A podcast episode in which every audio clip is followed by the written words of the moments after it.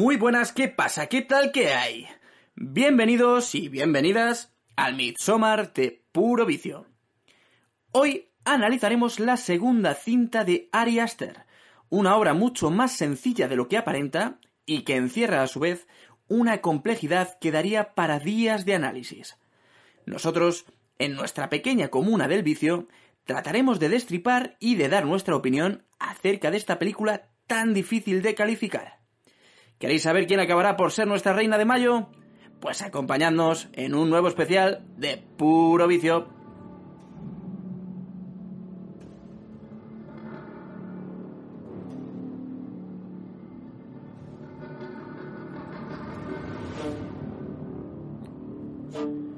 Una pareja estadounidense que no está pasando por su mejor momento acude con unos amigos al Midsommar, un festival de verano que se celebra cada 90 años en una aldea remota de Suecia. Lo que comienza como unas vacaciones de ensueño en un lugar en el que el sol no se pone nunca, poco a poco se convierte en una oscura pesadilla, cuando los misteriosos aldeanos les invitan a participar en sus perturbadoras actividades festivas.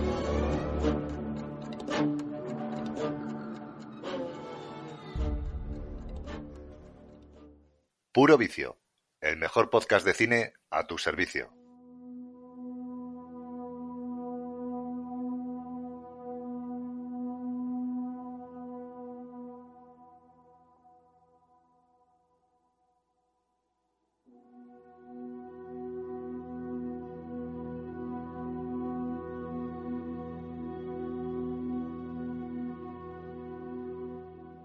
Bueno, pues ya estamos aquí en un nuevo especial. Como ya sabéis, si le habéis dado al clic, eh, sabréis que vamos a hablar de Midsommar, la segunda película de Ari Aster. Y bueno, antes de comenzar el, el, programa, quiero recordaros que podéis encontrarnos en nuestras redes sociales como Cine Puro Vicio, que tenemos un canal de Telegram también en el que hablamos, por supuesto, de cine y que podéis uniros. Solamente tenéis que descargaros la aplicación y buscarnos también como Cine Puro Vicio. Y pediros también que si nos estáis escuchando desde iVoox, eh, no dejéis de darle al me gusta y comentarnos qué os ha parecido a vosotros la película y por supuesto este programa. Y si nos estáis escuchando desde otra plataforma, pues corred a iVoox a, a suscribiros. Igualmente, mil gracias a todos los que nos escucháis y un abrazo enorme. Ya solamente me queda presentaros al equipazo que me va a acompañar hoy, pero antes voy a presentar a nuestro invitado, que bueno, le definiría como un auténtico erudito del cine de terror y del cine de serie Z. Eh, él es Ove de Ove Films y el debate de los borregos. Hola Ove, ¿cómo estás? Buenas, ¿qué tal? Muy bien. Gracias por invitarme a vuestro programa. Que nada, pues eso, soy Ove, de OV Films y tengo una paginita en Instagram dedicada al cine, cine que veo, que no soy experto, pero veo cine y pongo lo que me parece. Colecciono cine y me encanta serie B, serie Z, terror, telefilmes, como digo yo, me encanta todo. Todo, y si es mala, me encanta también. Pues eso, eso te quería Y preguntar. nada, aquí vamos a debatir con esta gente. Sí. Dime, dime, perdón. Nada, no, no te preocupes. Que, bueno, lo primero, bienvenido y muchas gracias por aceptar nuestra invitación. Y que eso quería preguntarte yo, que bueno, que quién es Ove, ya nos has contado un poco quién es Ove y que nos cuentes también un poco por hacer un poquito de spam de, de este proyecto que habéis iniciado hace poco del debate de los borregos. Eh, cuéntanos un poquito de, de qué va. Pues nada, como su nombre indica, somos unos borregos que nos hemos juntado para hablar de cine y hemos hecho un canal de YouTube y luego subimos los audios también a iVoox. Nada, nos, nos hemos juntado, ya te digo, pues eso, gente que nos gusta mucho el cine y elegimos un tema. El programa en verdad empezó hace poco y como digo, siempre es un programa vivo que irá cambiando, pero en principio elegimos una letra, con esa letra elegimos eh, varios temas, la gente vota y a partir de ahí pues hacemos un programa. O sea que son realmente los, digamos, los oyentes, ¿no? Y los que, digamos, los que participan y eligen el, el tema que tratáis en vuestros podcasts o programas. Exactamente. Nosotros, ya te digo, tiramos un dado, elegimos una letra y con esa letra cada miembro del grupo dice algo relacionado con esa letra y luego la gente vota y lo que vota la gente es lo que se habla. Pues oye, a mí me parece una propuesta muy interesante. Yo os he escuchado los dos programas creo, que creo que tenéis, ¿no? Eh, hasta el momento. Y de momento tenemos, tenemos dos. y creo que subirá, subiréis esta semana. Bueno, muy pronto subirán eh, otro programa y seguirán subiendo, por supuesto. Eh, yo os invito a todos a que eh, le deis al botón de seguir en Instagram porque allí podréis participar y elegir los próximos temas que ellos suelen tratar, que también le deis a suscribiros en iVoox al programa y en YouTube, por supuesto también, que les podréis ver la cara a todos. Y invitaros a que les escuchéis porque yo creo que merece la pena, podéis pasar un, rato muy entretenido como lo he pasado yo escuchándoles. Y bueno, Ove, eh, la pregunta putada que les hacemos a, todos nuestros invitados. Eh, si tuvieras que llevarte una peli a una isla desierta, con televisor por supuesto y reproductor Blu-ray ¿eh? en la isla desierta, ¿cuál sería? Pues tendría un serio problema porque soy malísimo para elegir una solo. Pero vamos, diría que la cosa de Carpenter del 82, esa iría seguro. Me llevaría más y intentaría llevarme más, pero esa iría seguro. A mí me encanta la cosa y de hecho espero que algún día le, podamos dedicar a algún programa y si se lo dedicamos, pues mira, contaremos contigo, por supuesto, para que nos ayudes analizar como vamos a analizar hoy esta, esta Midsommar. Bueno, pues además de OVE, hoy van a estar nuestros colaboradores habituales y estarán todos, excepto Alberto Saba, que hoy no ha podido llegar a grabar, pero sí que estarán eh, Fernando Ávalo, Rubén Moreno, Antonio López y Mario Galindo. Así que ahora nos escucharéis a todos analizando la peli, pero antes de eso eh, voy a hablar un poquito de, de Ari Aster. ¿Quién es Ari Aster? Pues bueno, Ari Aster es eh, un director neoyorquino que nació en julio de 1986, por lo que podríamos decir que es muy jovencito eh, y que aún tiene mucho que demostrar, pero, pero que bueno, que ya nos ha dejado grandes pinceladas con, con Hereditary y la cinta de la que vamos a hablar hoy, eh, Midsommar. Y algún que, algún que otro cortometraje como The Strange Thing About the Johnsons, eh, que, por cierto, este y el resto de cortos los podéis encontrar de manera totalmente gratuita en una página web que tiene propia, eh, con que pongáis en Google página web cortos Ariaster, os debería de aparecer.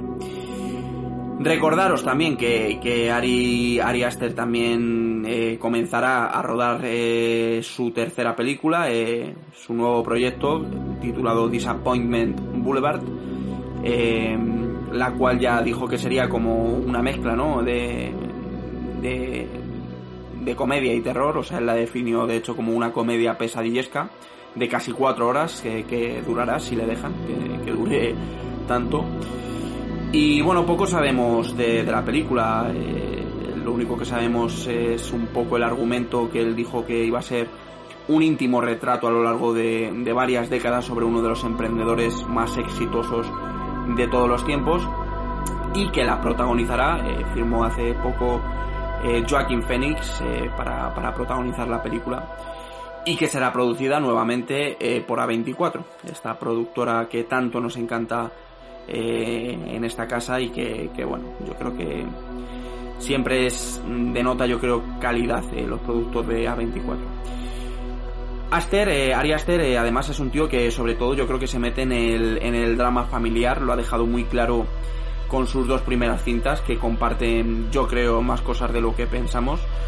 Eh, aunque una es más cinta de terror, como es el caso de Hereditary, y Midsommar es algo más eh, experimental, aunque también es un drama también familiar y parejil, voy a decir.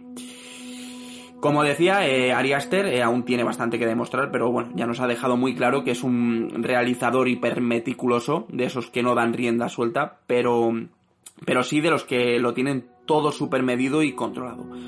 O sea, como curiosidad también, eh, Ari Aster lleva junto a Robert Eggers, eh, otra gran figura que otra gran figura que ha aparecido en los últimos años, que también es muy joven y también es neoyorquino. Eh, comparten un podcast creado por A24 eh, y bueno, nosotros también tenemos una admiración tremenda por, por un fanatismo exagerado quizás por Robert Eggers, nos encanta. Y, bueno, quién sabe si algún día le dedicaremos algún programa o le veremos trabajando codo con codo con, con, Ari Aster. Así que bueno, básicamente esta sería una pequeña introducción a, de Ari Aster eh, para todos aquellos que aún no, no, le conocieran. Y hoy, como comentaba al principio, eh, vamos a analizar y hablar de Midsommar, que por cierto, eh, también la podéis encontrar desde hace muy poquito en Amazon. Así que si aún no la habéis visto, este es el momento de dejar el podcast en pause eh, y retomarlo cuando, cuando la acabéis.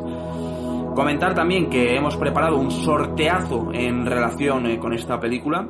Seguramente cuando nos estéis escuchando ya estará subido, eh, así que eh, ir corriendo a, Instagram o estad muy atentos porque desde ahí es donde podréis participar y encontrar todas las condiciones. En Instagram, repito, ya sabéis, nos buscáis como Cine Puro Vicio y allí encontraréis todas las pautas a seguir y, veréis el sorteo del que os hablamos. Ahora ya sí, eh, nos metemos a analizar la segunda película de Ari Aster, mm, pero primero vamos a escuchar el tráiler. Le doy al play. Te dije que quería ir a ese festival en Suecia. No, dijiste que estaría guay Ya, pero ha surgido la oportunidad y he Oye, decidido no me ir. importa que vayas, pero me gustaría que me lo hubieras dicho, nada más. Es un festival alucinante, con ceremonias especiales y trajes típicos. Será divertido.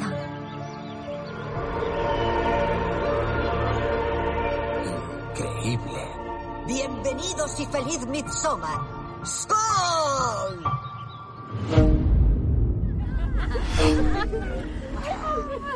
¿Cuánto tiempo lleváis saliendo? Poco más de tres años y medio. Cuatro años. ¿En serio? Sí. ¿Qué te parece? Es como de otro mundo. Mañana es el gran día. ¿Y da miedo? ¿Qué es? Tiene propiedades especiales.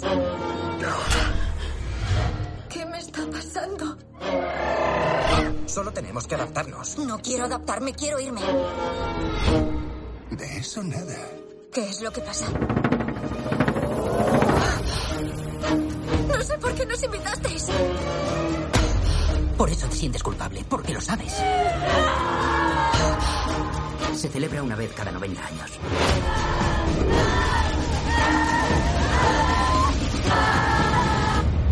Me hacía mucha ilusión que vinieras.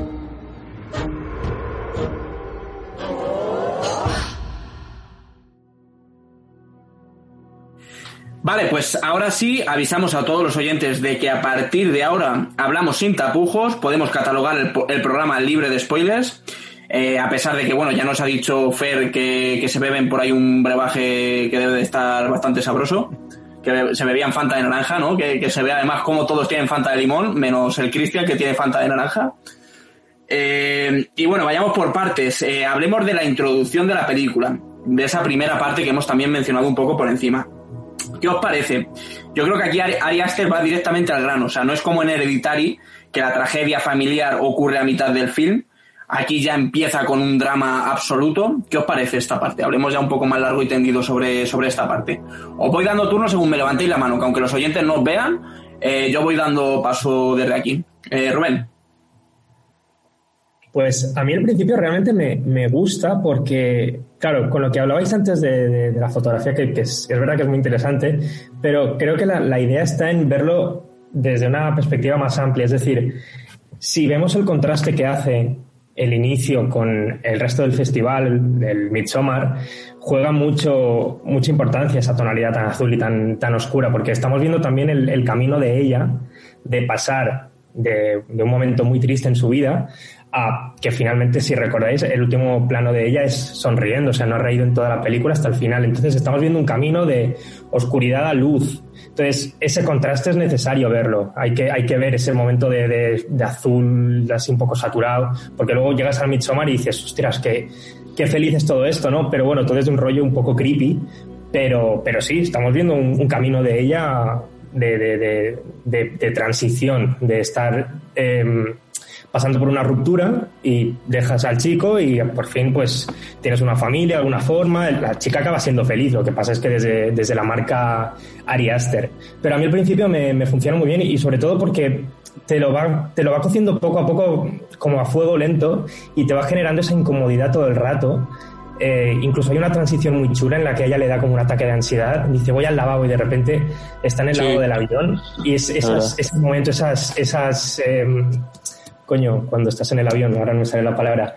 Eh, eso, exacto. Empieza, empieza, empieza a vibrar todo mucho, estás, estás sintiendo que ahí está pasando algo raro. Luego cuando están entrando en el coche con el, en el festival, la cámara gira así como 180 grados, es, es una locura, ya, te está anticipando, la película te está diciendo, nos estamos adentrando en un mundo que, que le va a revolver eh, la, la, cabeza a esta mujer y le, la, va a cambiar por completo. Y, y, esa incomodidad se va creando en el, en el principio y cuando entras en el festival ya estás preparado, ya dices, vale, ahora, ahora veamos qué es lo que, lo que me tienes que contar. Eh, Mario. Pues, pues mira, yo hay una cosa que no hemos comentado de Ari Aster y es que grabó esta película cuando se estaba divorciando de, de, su mujer y creo que es un hecho fundamental para que Midsommar haya salido como haya salido y que funcione como funcione. Eh, es verdad que, que, yo veo Midsommar como otra, como una tragedia familiar, al igual que lo es Hereditary, aquí desde el punto de vista de una pareja.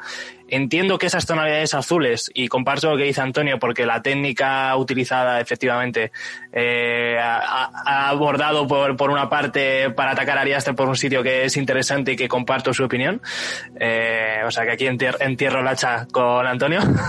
Me he quedado B. Y nada, eh, simplemente eso, creo que está muy bien, esos 40 minutos funcionan como un planteamiento de lo que es la primera familia, podemos decir, de, de Dani, ¿no? De cómo su, pierde a su familia, todo es azul, todo es frío. Esto es muy básico, en plan, esto es un lenguaje cinematográfico muy sencillo.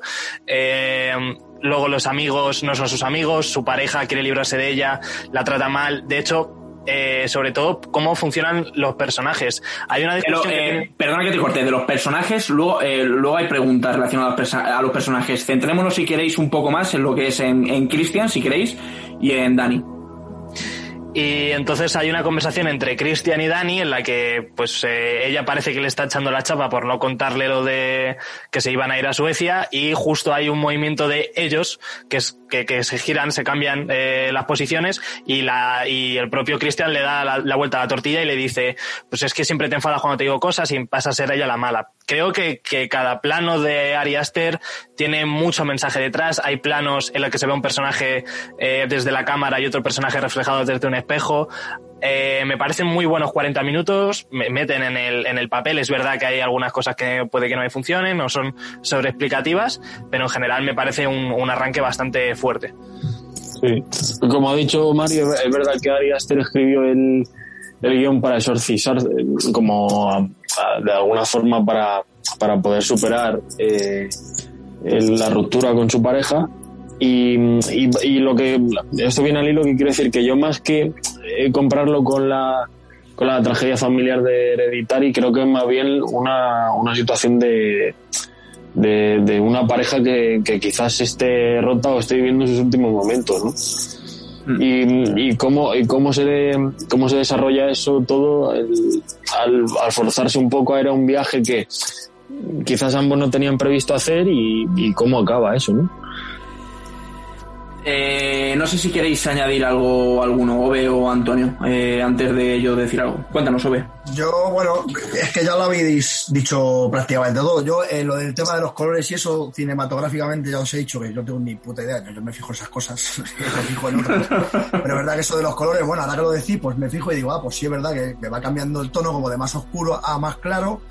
Toda la razón. Y a mí, la verdad es que el empiece no me parece, no me parece ni largo ni que sobre porque se explica la situación de la chica con el con su novio y se ve pues la chica que es una chica tímida que es insegura eh, que está pendiente de todo el mundo y que nadie le hace caso a ella que es todo contrario le pasa lo de la le pasa lo de la familia y el chico se queda con ella por pena no porque diga la voy a apoyar porque la quiero no se queda por pena. De hecho lo del viaje surge porque se entera en la fiesta de coña y y luego dice, no, te lo iba a contar, y lo que ha dicho también Mario, que luego, como le da la vuelta a la tortilla a él, ¿sabes? No, es que, joder, me lo tenías que haber contado. Joder, que siempre te pones igual. Y es verdad que ahí, eh, a mí no me sobra, es verdad que no me sobra. Me sobra quizás más luego más adelante, fíjate, otras cosas, que lo que es el empiece. El empiece deja todo bastante claro y ya te pone en situación de, de lo que va no, no, lo que va a suceder, porque luego eso es una locura lo que pasa, pero sí que te pone en situación de, de cómo empieza la trama. No, sí, yo, yo digo que no es que no funcione, sí que lo, que lo puede comprimir un poco más para meterme en la trama principal del Midsommar antes. ¿Sabes? Como que... Que, que te lo cuenten a lo mejor directamente. Que ha perdido la familia recientemente. No, bueno, pero lo, lo puedes resumir un poco más que, que lo de la pareja que está con ella por pena, pero lo veo demasiado largo. Y lo de los tonos de colores no, no lo digo en el concepto de que cambien los dos tonos, sino el tono que has cogido aquí, que es el Orantil, que es un tono muy marcado, que es un El tono filtro. que queda. que- claro, que, que- que- no, bueno, el director de fotografía también habrá jugado ahí en la escena, pero que es un tono muy marcado, que si hubiera puesto tonos grises y después los tonos saturados que tiene en el festival, me, me funciona igual, pero este es un tono muy marcado, que, que- que se conoce así y además se usa mucho en fotografía. Entonces me chocó un poco por eso, que no es porque esté en dos tonos distintos y demás, y eso es normal. Cuenta un drama y después te cuenta como una alegría, ¿no? O un- una flipada de ida de, de coco y eso se usa mucho en los tonos de colores. Sí, Pero bueno, digo que es muy marcado. sí. Claro, claro. A ver, eh, perdón, Antonio, sigue, sigue. no, no, y además me, me gustan mucho los efectos cada vez que, que se drogan. Mm, me Sí, señor. cómo, cómo lo, lo, sacan. De hecho, gente, eh, gente que es adicta al LSD lo han interpretado, o sea, de una manera como muy, muy real. O sea, los momentos en los que vemos, por ejemplo, crecer el césped, ¿no? Ya cuando están en Suecia, que le vemos crecer el césped eh, a, a Dani entre las manos, o momentos realmente de incomodidad que pasan ellos cuando se beben todos estos brebajes y prueban todas estas sustancias, digamos, psicotrópicas. Yo referente a esta primera parte, quizás es el único pero que le pongo a la película.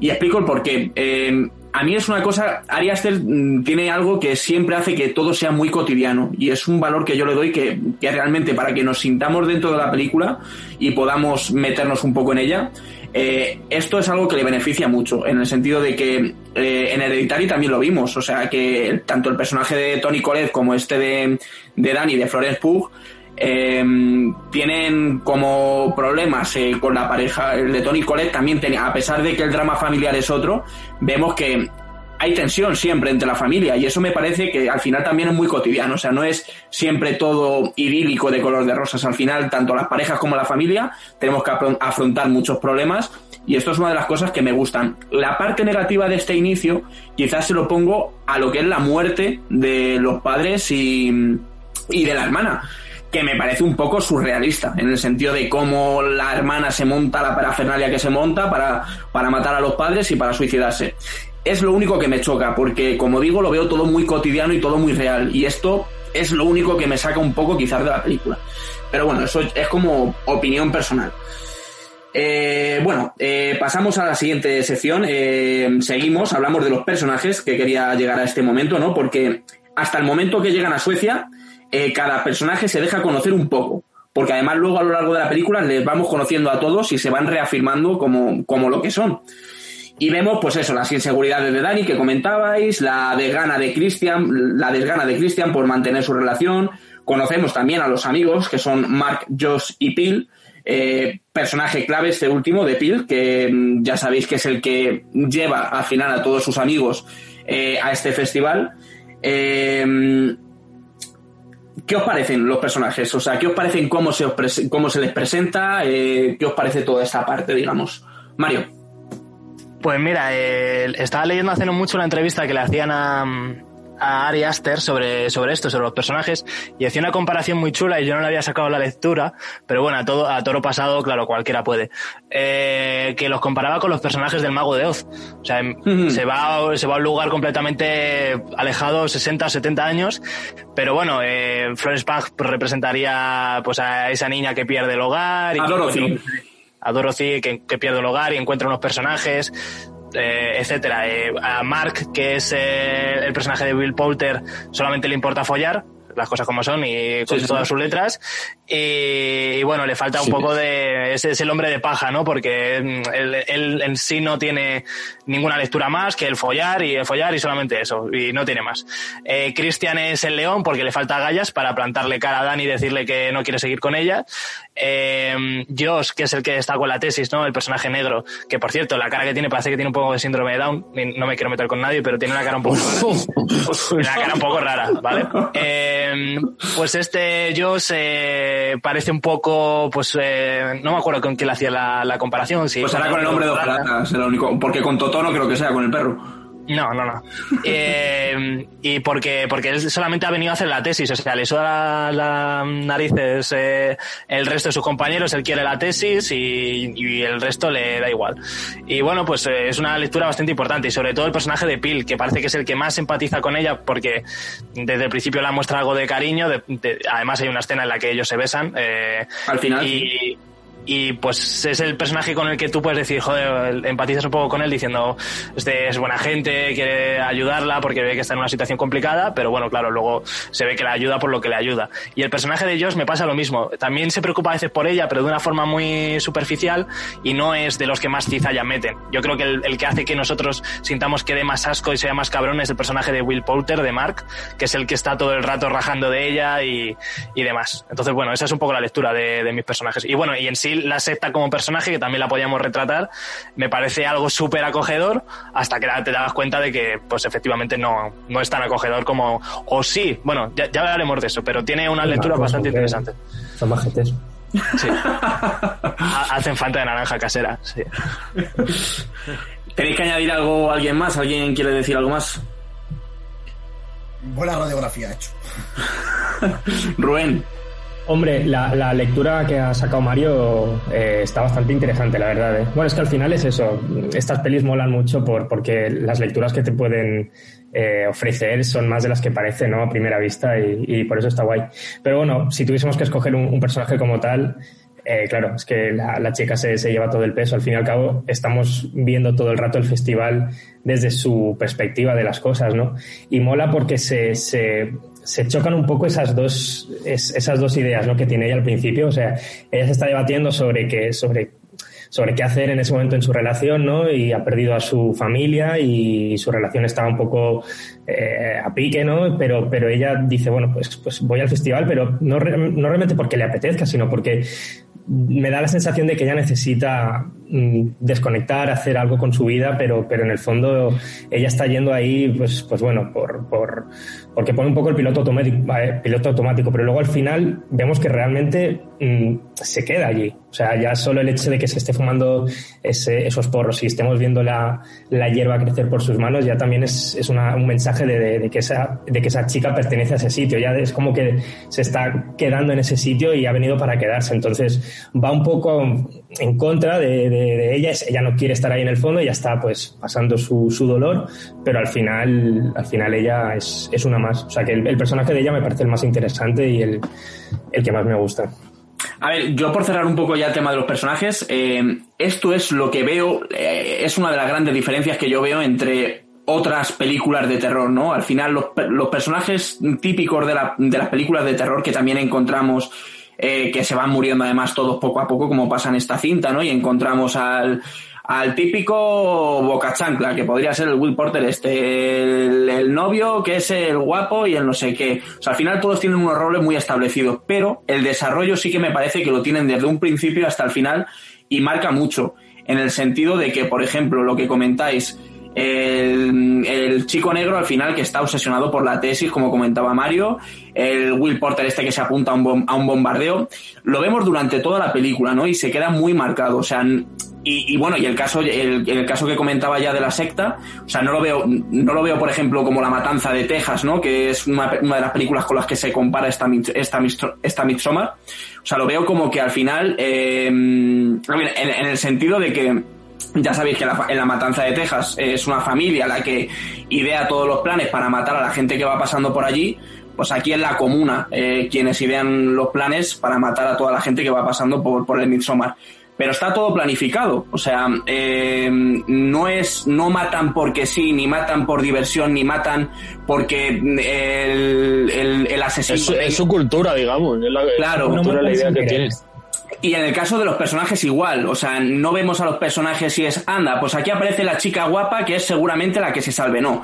Esta chica se salva por una razón y por un motivo, se salva porque al final efectivamente también lo que, lo que comentaba Rubén, quiere ser feliz y al final encuentra su espacio, encuentra su sitio en, en- en esta comuna.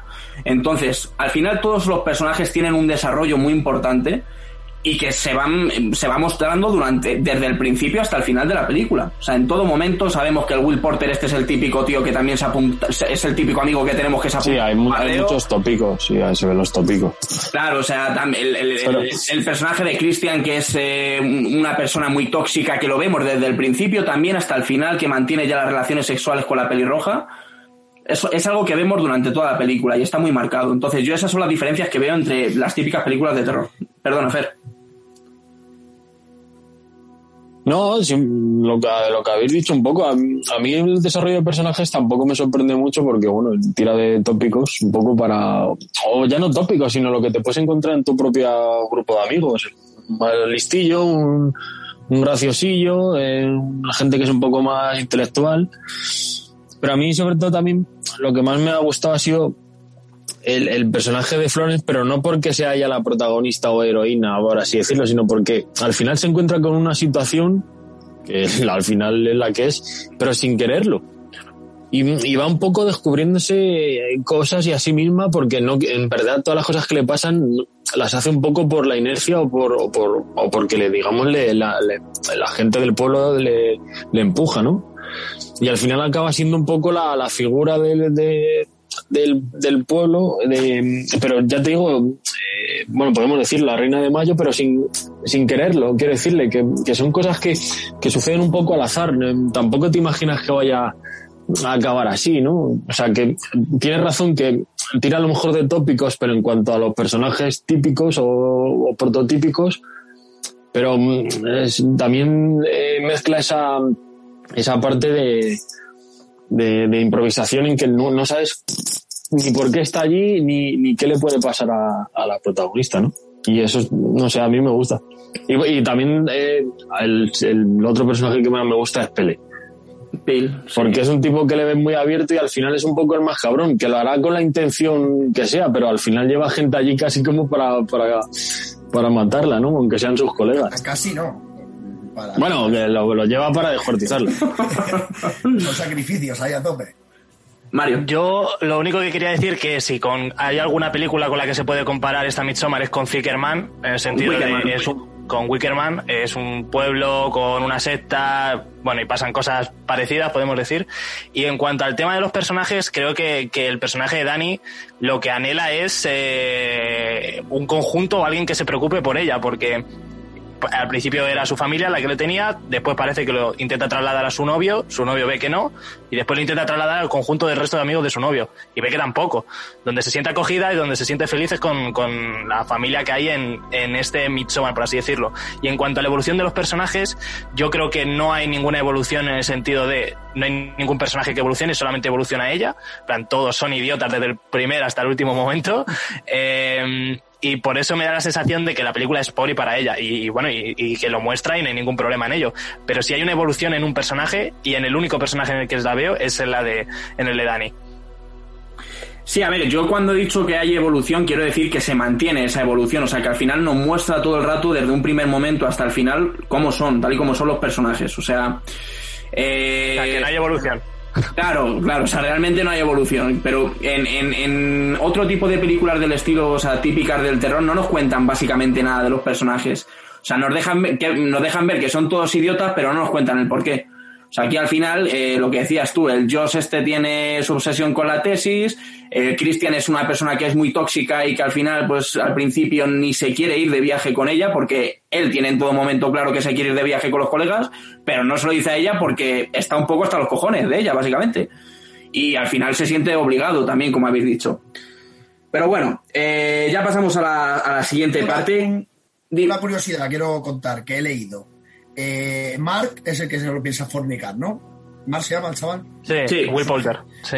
Eh, ¿Os habéis fijado que le da miedo un montón los insectos y que si le pican y no sé qué? Pues he leído que es que eso mm, lo ha hecho así el, el director porque a él le dan, le dan miedo los insectos y le dan miedo mm, las enfermedades y todo eso y, y entonces ese personaje le hizo como él en ese aspecto. Es una curiosidad que me ha parecido. ¿La has leído, Ahí va. Me ha parecido curioso. A mí, me, a mí me da mucho, mucho repelús los bichos también. O sea, yo sí me siento identificado en algo con, con ese señor. es en el tema de los bichos, porque en el resto, desde luego, que es eh, un gilipollas, pero vamos, me parece el más gilipollas de todos, y de hecho me alegré cuando... Es lo que habéis dicho, en todas las bandas de colegas hay, hay alguno, ¿eh? Sí. Típico bocaza, eh, pa- Sí. pa- Siempre Y, hay, y- y- siempre y si no localizas en tus colegas quién es, que eres tú. Pero, oh, oh. ¿Sabes? Pero, pero la escena esta que, que mea en el árbol, vamos, es de gilipollas, vamos. Si, si hace dos segundos antes se ve tirando la ceniza ahí, ¿no? Sí, es un tío que no se fija en nada y que está preocupado, como habéis dicho también, en, fornicar y follar, básicamente, que es lo mismo. Bueno, chicos, eh, hablemos un poco de la música. Eh, que aunque en la cinta escuchamos eh, los cánticos del pueblo este de Orga, ¿no? Que se llama, que resultan por momentos hasta agradables, eh, al igual que en Hereditary, los violines y, los chelos acompañan en los momentos de más incomodidad para crear énfasis en esto mismo, en generar incomodidad. ¿Cómo lo veis vosotros? ¿Lo veis así también? ¿Lo veis que acompaña? Rubén. Bueno, voy a ponerme aquí a improvisar un poco porque tampoco he preparado nada por esta, por esta pregunta, pero, hostia, hoy la estaba viendo. eh, tengo una barra de sonido con un subwoofer muy, muy bestia. Y habían, habían veces que mi perro ah, se, se quedaba así como, como girado, porque yo creo que la, el sonido se le estaba reventando en los oídos a mí, a los vecinos, a todos lados, porque es que hay escenas que, que los, los graves suenan como, como con una profundidad. Yo no sé si la habéis visto en plan con auriculares o bajita y tal, pero si, si os la ponéis en condiciones sonoras potentes, es para flipar, ¿eh? Y, y sí es verdad que siempre acompaña ese momento para, para momentos muy dramáticos, ¿no? Porque ahora recuerdo la escena del principio en la que ella recibe la noticia de que sus padres han muerto, que está la, la cámara haciendo un zoom ahí hacia la ventana, que está nevando y sale el título.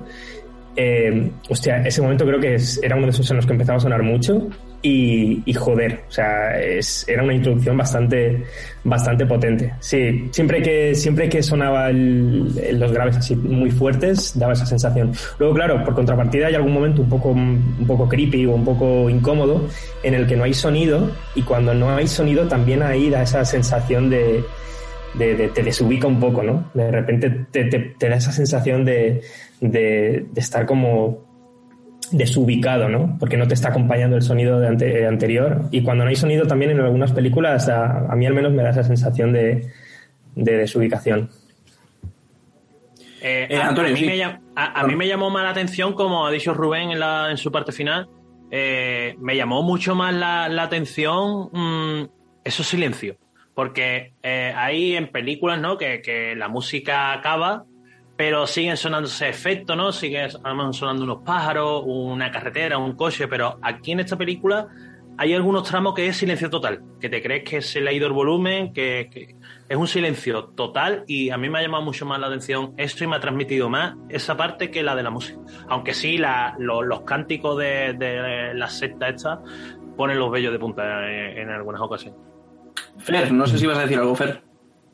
Sí, no, como, como dije al principio, mí es que no sé si es la idea que tenía Ari Aster con la película, pero a mí me, lo que te digo, me, me causaba mucha eso, incomodidad al, al ver tanto la, la, la propia escena, la, la música, los cantos de, del, que, que, que hacía la, la gente allí en el pueblo me, me resultaban también un poco incómodos y agobiantes. O sea, yo creo que consigue eh, que eh, quizás estamos acostumbrados siempre a ver grandes bandas sonoras, siempre destacamos la música en la polla, no sé qué, es, un par, es una parte fundamental de la película, etcétera, etcétera. Aquí, eh, quizás utilizando menos recursos o, o como has dicho tú, eh, música más instrumental y utilizando esos sonidos o, o esas partes sin, sin música, los, lo, lo que te digo, los gritos esos, los, los, los sonidos esos que parecen estertores de, de muerte lo que hace la gente. Y creo que consigue eso, crearte una incomodidad que yo no sé si es lo que pretendía el director, pero que a mí, por lo, por lo que te digo, a mí es, eh, creo que, que es lo que más destaco, que me ha creado, me ha creado una sensación de, de no estar cómodo, ¿sabes? De, de tener hasta repulsa o yo qué sé, tío, asco con lo que hemos dicho antes, la, cuando comía y se encuentra el pelo o la bebida esa, no sé. Yo creo que va muy, muy de la mano, o sea, sí que al final la música está aquí y suena de esta manera y tiene estos sonidos precisamente para acompañar las escenas, o sea, creo que está muy marcado y al final lo consigue. O sea, de hecho, si, si omitiéramos la música, seguramente eh, no nos generaría lo mismo. Yo creo, ¿eh? Personalmente. Mario. Eh, yo lo único que, que, aparte de lo que decís, que subrayo todo, eh, hay una cosa que me, que me gusta y me funciona, que es al principio cuando muestran el mosaico, el mosaico este, ¿no? Que explica en cinco partes todo lo que es la peli. Suena una música como de fantasía, como de, pues eso, de, como a un rollito medieval. Y luego cuando ella entra, eh, o sea, porque cuando ella llega ya, bueno, cuando su grupo de colegas llegan a, a, esta, a este pueblo, eh, hay una primera parte que es todo como prado verde y de repente llegan por una especie de puerta que da en unos bosques y ya llega a otro, a otro valle increíble verde. En esa escena también suena la misma canción de así como rollo fantasía onírica medieval y, bueno, creo que también la aporta y, y funciona, porque te, al principio yo cuando empecé a ver Midsommar la primera vez recuerdo que me lo tomé eh, si os, os, extraéis un poco, eh, me lo tomé un poco como un cuento, ¿no? Como, pues, no sé, como empezaban las películas de Shrek, a lo mejor con una, con un libro en el que te contaban una historia, con una música detrás, y aquí me sonaba lo mismo, ¿no? En plan, típica historia medieval, de, con aquí te cuento, aquí primero está la muerte, está todos estos pasos, y al final sale el sol, ¿no? Y también, pues bueno, eso, también el rollito ese medieval que tiene en algunas de las canciones también me, me molan bastante. Folclore, ¿no? Que le mola mucho a Ari Aster. Eso, sí. terror folclórico. Sí, señor. Bueno, pues ya llegados a este momento, eh, pasamos a uno de los momentos de la cinta más impactantes, yo diría, que es el ritual en, el que los dos ancianos eh, se tiran al vacío y se suicidan. ¿Qué os pareció? Eh, ¿Os sentisteis como los dos chicos estos que acompañan a, a, a, al otro grupo de amigos? Que, bueno, que no hemos hablado de ellos también, se les presenta de una manera así muy como muy de, de, pasada, digamos, ¿no? Y no se hace mucho hincapié en ellos, son como personajes de hecho muy secundarios. ¿Qué os parece esta parte, Mario? Pues mira, eh, aquí es donde quería llegar antes, que, que al final no lo he dicho. Eh, me parece que, que, aquí lo que hay es un choque de dos culturas, entendido en que una es una salvajada a nuestros ojos y a cualquier mente racional medianamente tal, que es una persona cuando llega a los 72 años se, se suicida porque deja de ser útil, que es algo como que súper, no sé, muy loco para lo que estamos acostumbrados aquí en Occidente, y la parte, pues eso, eh, nuestra, ¿no? Que nosotros somos como, como Florence, como Dani llegamos ahí y de repente vemos eso y nos sorprende. Eh, es muy bestia. Es cierto que ya desde, desde el comienzo de esa escena en la que hay como un brindis, están ellos que vienen, eh, los llevan como si fueran en una especie de, de, sillas, ¿no? Y lo llevan entre varios. Ya me daba la sensación de que aquí algo malo iba a pasar. También culpa de verme el tráiler.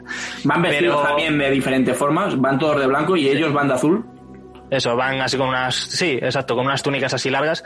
Eh, no me sorprendió ver la cantidad de gore porque es una escena muy explícita. Bueno, la, la primera que se tira se cae eh, claro, un puntal de cabeza y se, se, destroza la cara.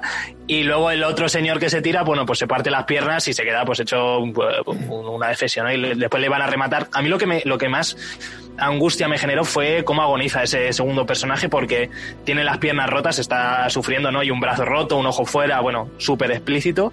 Y cómo ellos con la maza esa gigante se lo toman con, con la calma, vamos, más absoluta, ¿no? Ellos van andando despacito hasta él y le machacan la cabeza y además se van pasando el mazo.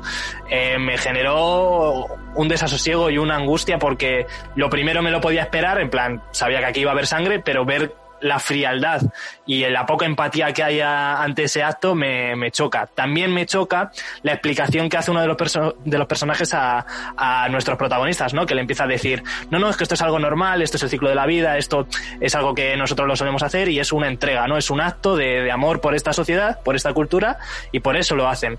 Entonces, bueno, eh, en líneas generales creo que es la escena de la película, en plan, es la escena en la que se recoge todos los componentes que Ari Aster te quiere meter y en línea general es el, el, el, melocotonazo, por así decirlo.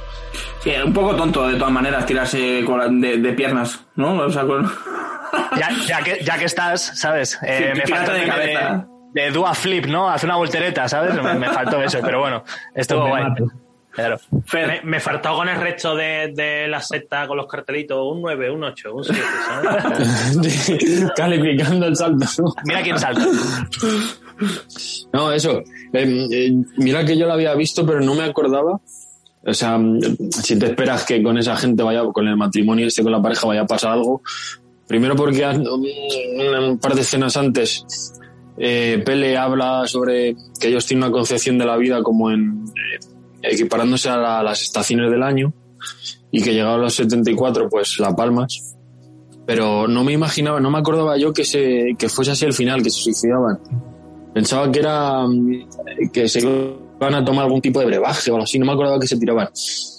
Y mm, y eso, lo que habéis dicho de la otra pareja, la pareja de Londres, eh, que dice que se han prometido y tal, ahí verdaderamente se ve el, choque cultural y, y, cómo ellos se lo toman, porque al final la panda de amigos, bueno, pues, sí, se le ve un poco desolados, etcétera, etcétera, pero son ellos los que, los que verdaderamente personifican ese horror, ese, pues eso, una, que está viendo una escena al final de muerte, de suicidio. Y que de hecho se quieren, se quieren ir de la, se quieren ir de la, de la aldea, etcétera, etcétera. Pero que yo, haber dicho secta, yo es que más como secta lo veo como eso, como una comuna que tiene normalizado cosas que el resto del mundo no tiene. Y, y pero que yo no siento, eh, a ver si me entiendes, en, otras películas a lo mejor sientes asco o sientes repudio por esa gente, por lo que hace. Yo no, yo no, no, no siento esa sensación de, de como de, de, enfrentarte a, a, estos, a estas gentes eh, o calificarla como son bueno, los hijos de puta, son malos, sino como, bueno, es su cultura, es su idea y hasta tiene cierta, eh, cierto sentido porque hablan de un reciclaje, ¿no? De, que, del, Tú tienes esa concepción de la vida. Yo, en cierta manera, puedo sentir hasta empatía con, con esa idea. No, no odio hacia lo que hacen, ¿sabes?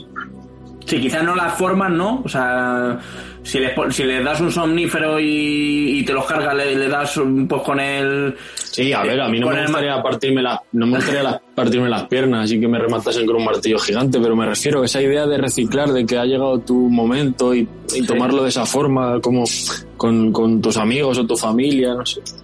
Sí, yo creo que en líneas generales, o sea, lo que es la cultura esta del pueblo de, de Orga, em, sí que hay cosas en los que puedes decir, vale, no, está tan, no están tan locos. O sea, de hecho hay momentos en los que dices, bueno, no están tan locos y lo puedes llegar a entender, incluso en esta parte como comentas. Pero a partir de aquí, que yo ya aquí, no, sé si queréis comentar a alguien algo más, eh, o Antonio Rubén.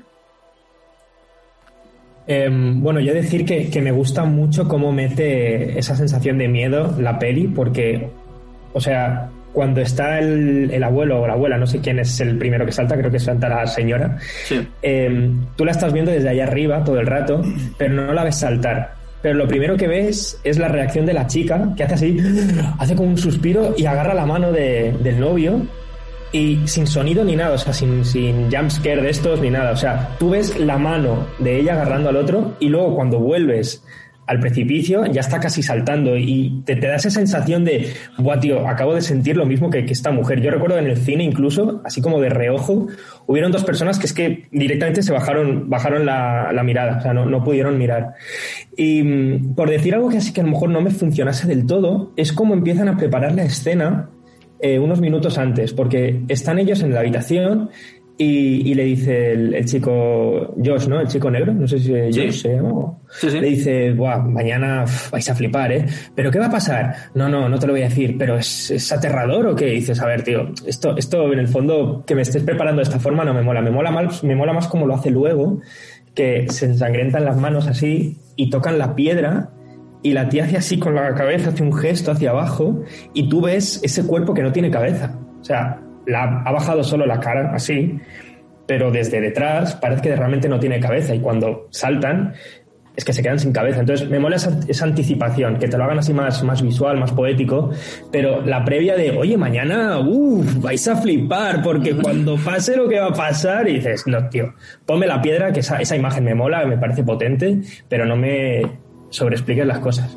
Que soy un espectador mm, exigente. A ver, eh, a partir de aquí, de este momento, además, es cuando ya todo se empieza a torcer, ¿no?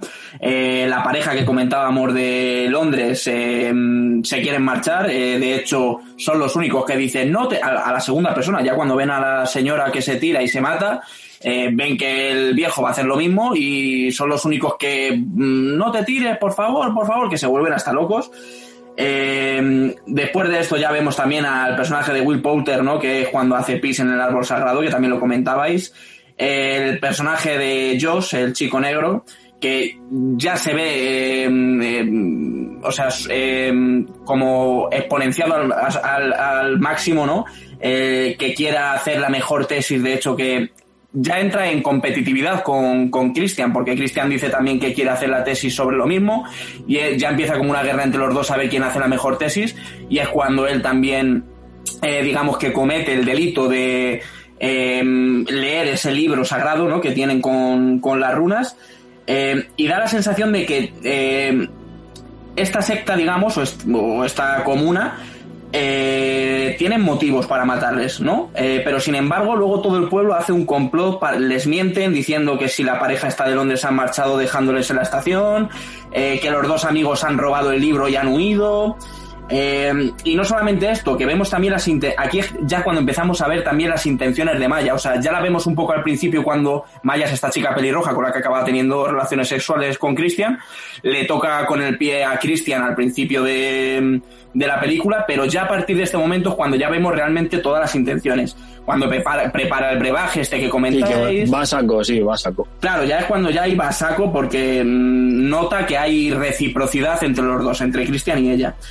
Eh, entonces, bueno, a ver, eh, y también todas estas cosas es importante que, que la- las vamos presenciando eh, con, con las pinturas, que vamos viendo de, un- de una manera muy sutil eh, durante toda la película, que se muestran así muy rápidamente, pero todas esas pinturas, como decía también Mario, nos van anticipando de todas estas cosas.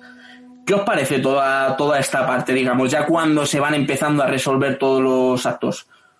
Ove, A ver, yo primero quería decir algo de antes. Perdonadme, ¿vale? Nada, perdóname tú a- tú a mí que no te he visto. Yo creo que el, el chico este negro eh, lo anticipa, pero yo creo que en verdad no sabe lo que va a pasar. Sabe, sabe que va a pasar algo. ¿Sabes lo que te digo? En plan de, ah, van a hacer una ceremonia, pero yo creo que no sabe de verdad lo que va a pasar. Y bueno, yo ahí ya, la esa escena es de las mías ya. Yo entro ahí ya en situación y digo, venga, que, se- que, se, va a animar la película, me cachis la mar. Se tira, se revienta la cara, que me encanta, mm, le revientan la cara al otro pobre hombre, que me encanta también, porque yo, como he dicho, soy amante del gore y toda esta cosa. Y luego me pega un bajón que te cagas porque se para otra vez en seco la peli, macho. Y yo que decía, ahora va a ser todo seguido y se para otra vez en seco. Y a, a mí lo que más me ha sacado de la peli ha sido ese momento, la reacción de la gente, tío. ¿Vale? Porque están los dos chavales que sí que se quieren ir, en plan de, no, pero ¿qué hacéis? ¿Estáis locos? Y luego los otros le dicen, no, es que mm, es, una, es una tradición. Y ya está, y se quedan así. O sea, no, no, no, yo ahí no, no entro en ese juego. A mí ya eso me saca de la peli. La chica lo puedo entender porque se queda, la verdad es que la chica se queda flipada como diciendo, ¿qué ha pasado aquí? Y encima, como sabemos cómo es la chica, que es insegura, que es, ¿sabes? Por la chica. Pero los demás, el negro ahí ya se vuelve loco, como dices tú, nada más que quiero hacer mi tesis aquí, quiero hacer mi tesis y me importa toda una mierda. Sí. Y a mí, a mí eso, eso es lo que me ha sacado de. A mí es- ese trozo me saca de la peli, macho. A mí eso, porque ya parece que va a despegar. pero por la parte de la comuna, por la parte de la comuna que dices que como No, gritan, por, la re- por la reacción de ellos, tío, por la reacción de ellos, de en plan de. O sea, em, te dan una explicación ahí cutre y te quieres quedar, tío. Yo había salido corriendo en ese momento. Y a mí esa- ese tipo de reacciones, a mí. eh, mm, estoy acostumbrado a ver pelis que dices tú, vaya situaciones, vale, pero esas. mm, A mí. me- Sí. a mí esa situación. Pero sí, de verdad, No digo, que, que, que, que tienes razón, pero que, que yo creo que a, a los personajes parece como que les interesa más quedarse, cada uno por sus motivos, que pirarse, ¿sabes? Uno porque puede tener rollito, otro porque puede terminar su tesis, otro porque puede... por las dos cosas, porque eh, puede tener follar. rollito, porque tiene rollito Claro. y puede terminar también la tesis. Que, que les interesa más quedarse que y verdaderamente no están acojonados todavía. A ver, tío, yo, yo también digo que sí, que el rollito, la tesis, pero si yo veo a un tío tirarse, reventarse la cabeza, que menos, Por- que por por lo menos, que a lo mejor después, eh, por los intereses que tiene como vecino, para seguir el hilo argumental se lo piensen, pero en el segundo uno, yo pico billete. A ver, eh, pe- pense- pensemos, en- pensemos uno a uno los personajes. El personaje de, de Dani, el de Florence Pugh, también se quiere ir. De hecho, en ese momento es cuando también se separan y se reafirma también que la relación entre Christian y, y Dani es una mierda porque en lugar de él quedarse con ella y eh, apoyarla, eh, es cuando él se da cuenta que quiere hacer la tesis. Se va para, se va para otro lado y la deja sola. Eh, Josh, eh, que es el personaje, el chico negro, se lo esperaba entre comillas, porque es el que avisa, de hecho, a, a los, a los compañeros diciendo, mañana ya veréis, ya veréis. De hecho, es el que está estudiando eh, acerca de todas estas tradiciones y él más o menos espera que puede pasar algo. El personaje de, de Will Porter, eh, que no me acuerdo, Mark, eh, el personaje de Mark, eh, no está en ese momento.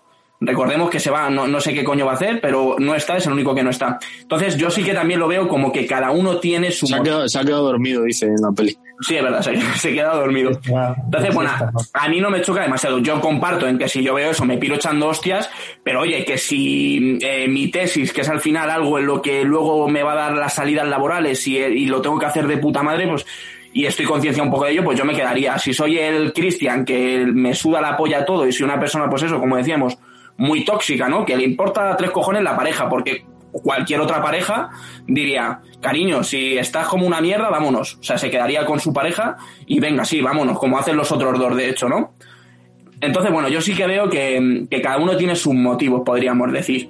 Y, bueno, lo que, lo, que quería, lo que os había preguntado, eh, ¿qué os parece a partir de aquí toda la película? Porque, como decíamos, aquí ya sí que empieza a mostrarse que la comuna eh, no hacen las cosas eh, con un motivo. O sea, sí que lo hacen, pero es un motivo ya un poco más eh, demencial, podríamos decir. O sea, al final está todo preparado para matarles a ellos. Cuando nosotros pensamos que les están matando porque al final uno ha, cometido el delito de leer el libro, el, el Cristian, bueno, el Cristian, el, perdón, el Mark que ha meado en el árbol, etcétera. Mario. Yo solamente quiero decir dos cosas y la primera es que el personaje de, de Christian y de Josh, yo como ahora mismo estoy un poco en su situación, eh, vendo mi alma al demonio por salir de la carrera, entonces puedo entender su reacción de que se queden. Nah, eh, broma, yo también me hubiera ido. Pero a lo que me refiero es que, que también Christian tiene la motivación de quedarse, de que ahora es el aprovechado porque Josh ha llegado a un punto que a él le parece interesante y dice, vale, pues ahora yo también quiero hacer la tesis y el Josh pues se enfada con él, no, pues no lo hagas, es que yo he sido primero, no sé qué tal. Josh también, eh, a partir de ese momento, se le va la pinza y a él le deja leer los libros sagrados porque lo lee con el sacerdote este o lo que sea y le dice, ¿puedo hacer unas fotos? Y dice, no. Dice, lo puedes leerlo, pero las fotos no. Y luego es cuando él por la noche, no sé qué, coge y aquí ya empieza como el slasher, por así decirlo, ¿no? Aquí ya es uno a uno, cada uno se van yendo a la mierda poco a poco. Eh, yo aquí no veo un fallo de guion. Veo a lo mejor que los motivos no son suficientes como para que se vayan, ¿no? O sea, para, para quedarse, mejor dicho. Eh, yo no me quedo en un sitio donde veo que está muriendo gente por, por para terminar mi tesis, ni de, ni de coña. Eh, pero bueno, eh, eso ya yo creo que es algo un poco más secundario. En cuanto arranca a partir de aquí de la peli, pues eso digo, yo creo que es un poco más slasher y aquí es uno a uno, van cargándose por sus pecados, por así decirlo, ¿no? Porque la única pura que podríamos decir es Dani, que es la que está sufriendo toda la situación, y el resto se han portado como ellos muy mal excepto esa pareja de ingleses, que son los que claro. parece que tienen un, un, poquito de sentido común y son los primeros que deciden irse.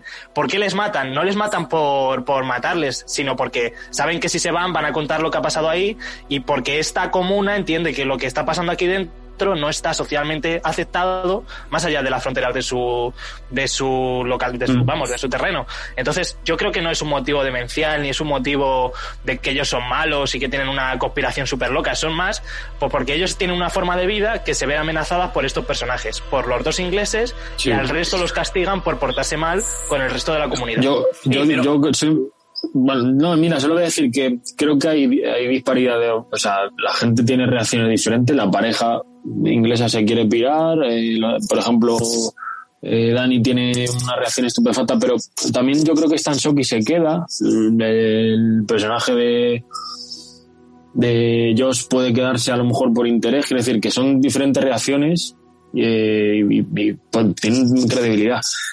Y luego esto de que las muertes sean una o sea sean el, el, motivo de, de, los asesinatos de estos chavales sean un poco porque han actuado mal eh, yo creo que parece que no es así porque da la sensación de que todo está predeterminado es decir que el propio Pell lleva gente de fuera y su hermano también lleva a sus colegas ingleses a la pareja este inglese el proceso para matarlo o sea para hacer el eso es. ¿No? Para hacer el, un poco el ritual ese de cuatro personas del exterior, cuatro personas de la, de la comuna. Quiere decir que parece que todo es, tiene cierta coherencia, o sea que estaba planificado.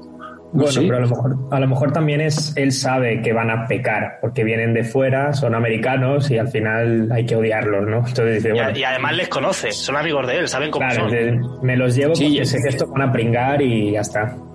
No sé qué vas a decir, Sí, pero, pero, pero Pell, pero, por ejemplo, en Pell se ve que es una persona que como que nunca, le- no que le veas claro, pero que le, le da igual todo, tiene cierta conveniencia, ¿no? Porque además hay una escena que lo dice, dice, eh, Christian es mu- muy amigo mío, pero como que, como que le hace, le intenta abrir los ojos a Dani en cuanto a la relación que tiene con Christian, ¿no? Para, digamos, separarlos y poder a lo mejor quedarse él con Dani. No sé, quiero decir que parece que están todo un poco orquestado a llevarlos allí y a, no creo que a disfrutar de, del Midsommar, sino a, digamos, a, a mantener el orden que tiene en la, en la comuna haciendo el, el sacrificio ese, no sé. Sí. Ove. Sí, no, yo iba a decir lo mismo, que en realidad los llevan allí para, para eso. Es verdad que luego con los actos, pues les es más fácil, yo creo. eh, Sí, como que se justifica, ¿no? Claro, es como una justificación, ah, pues mira, está meado, pues le matamos, pero vamos, ellos van allí a morir, si es que van a morir. No es que digan, no, vamos aquí a que vean el ritual y luego, y luego les dejamos irse, no, eh, van a morir, o sea, van a morir. Y la única reacción que me parece a mí bien es la de la chica, lo primero porque se queda en shock y lo segundo porque cuando se quiere ir, que está haciendo como la maleta y tal, eh, eh, es cuando va a Pele, habla con ella y, si ella se siente, se empieza a sentir querida, ¿sabes? Que es cuando dice, joder, se están preocupando por mí, por cómo me siento. Entonces dice la chica, joder, pues voy a darle un voto de, de confianza. Y también he pensado que a ver si es que no se van porque están todo el día drogados, que también pues están todo el día pedo. Es que están todo el día, todo el día pedo, colega. Sobre todo el, de- el que mea. El que mea es que no se entera de nada porque es que está todo el día con un vaso en la mano. O sea, que está todo el día pedo. ¿Lo ves? Ese, ni la tesis ni nada, ese sería mi motivo para quedarme. El pedo.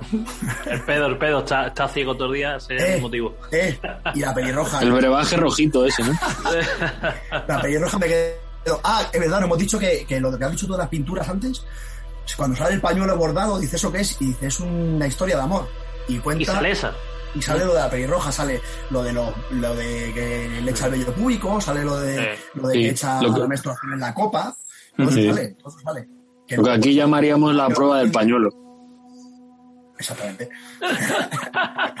Son sus costumbres, hay que respetarlas. A ver, yo estoy, yo estoy con Fer en el sentido de que creo que está todo muy, muy premeditado. O sea, creo que Pil conoce muy bien a sus amigos y sabe de qué manera puede pecar cada uno. O sea, de hecho, a lo mejor las pinturas que se nos muestran, se nos muestran porque nos están avisando de que son este tipo de personas. O sea, eh, sabemos que pues lo que estáis diciendo del bello público y demás va a suceder porque Christian es una persona que mm, no quiere a su pareja y realmente será el tipo de personas que suele pasar, o sea, digamos que son los sacrificios que suelen tener cada 90 años además, eh, que les pasa esto, o sea que que siempre es como un estándar que tienen marcados ellos, ¿no? Que buscan ese tipo de personas eh, mm, para que pase esto realmente. O sea, no buscan a otro tipo de personas, buscan a estas personas. De hecho, no sé cuántos años se tira Pell, creo que en, algún momento lo dicen, que no sé cuántos años está fuera de Suecia, pero realmente yo me imagino que la misión de Pell es buscar eh,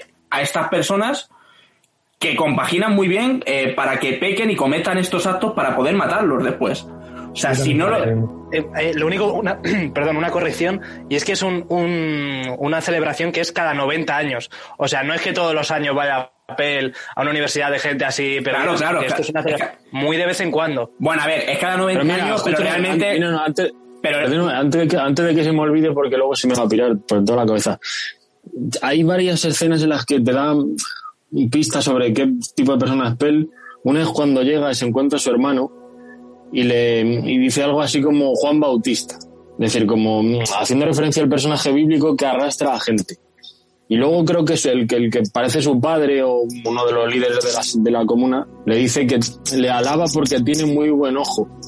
Sí, es... eh, Como la- le alaba como diciendo, has, has conseguido traer a gente, entre ellos la que luego acaba siendo la reina de mayo. Quiere decir que ya va, yo vamos, no sé, que sí. da la impresión de que el tío va un poco de scouting de, de categorías inferiores a buscar chavales.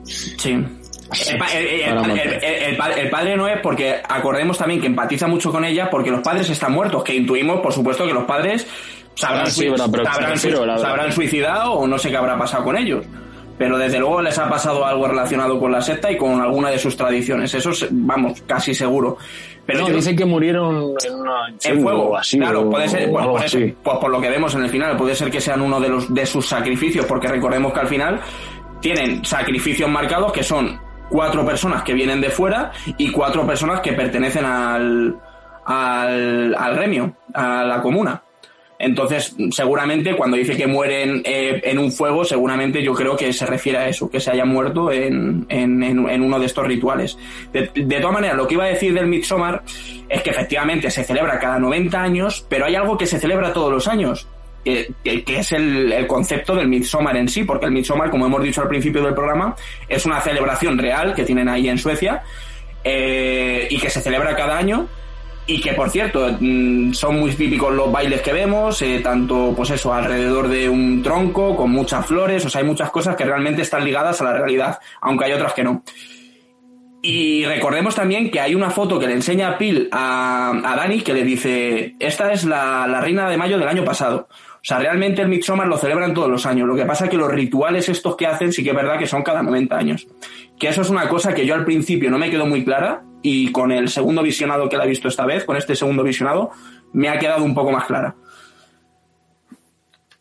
Bueno, eh, continuamos. Eh, hablamos ya del final eh, de la película. Hablamos sobre todo del simbolismo de todo esto. Ya hemos dicho que es una cinta plagada de detalles que tienen mucho significado, ya no solamente los cuadros, hay muchas referencias de la cultura celta, como, como, como son las runas, ¿no? Que vemos eh, que pueden hacer referencia, yo creo, a los vikingos y a la manera que tienen de matar, también como vemos eh, en ese final, cuando Christian descubre el cuerpo del chico que va a coger el tren y que intuimos eh, que practican también con el resto de las nuevas ofrendas, porque al final de la película vemos que son como muñecos, que les falta de hecho el esqueleto, o sea, se ve que hacen todo ese ritual que vemos con todas las víctimas. Y mm, hay un detalle que también me llama mucho la atención y es el número 9, que es lo que, habéis estado comentando, que si el 72, que si los 9 años. El 9 en la cultura celta representa destino e integridad y es el número primordial de la trama. O sea, son nueve los sacrificios, nueve las mujeres que asisten al apareamiento, que no sé si os habéis fijado en ese detalle. Son 90 años los que hay que eh, eh, de diferencia entre eh, este año elegido, digamos, y el anterior. Y acordaros también eh, cuando hablan de las diferentes etapas de la vida, que también lo hemos comentado.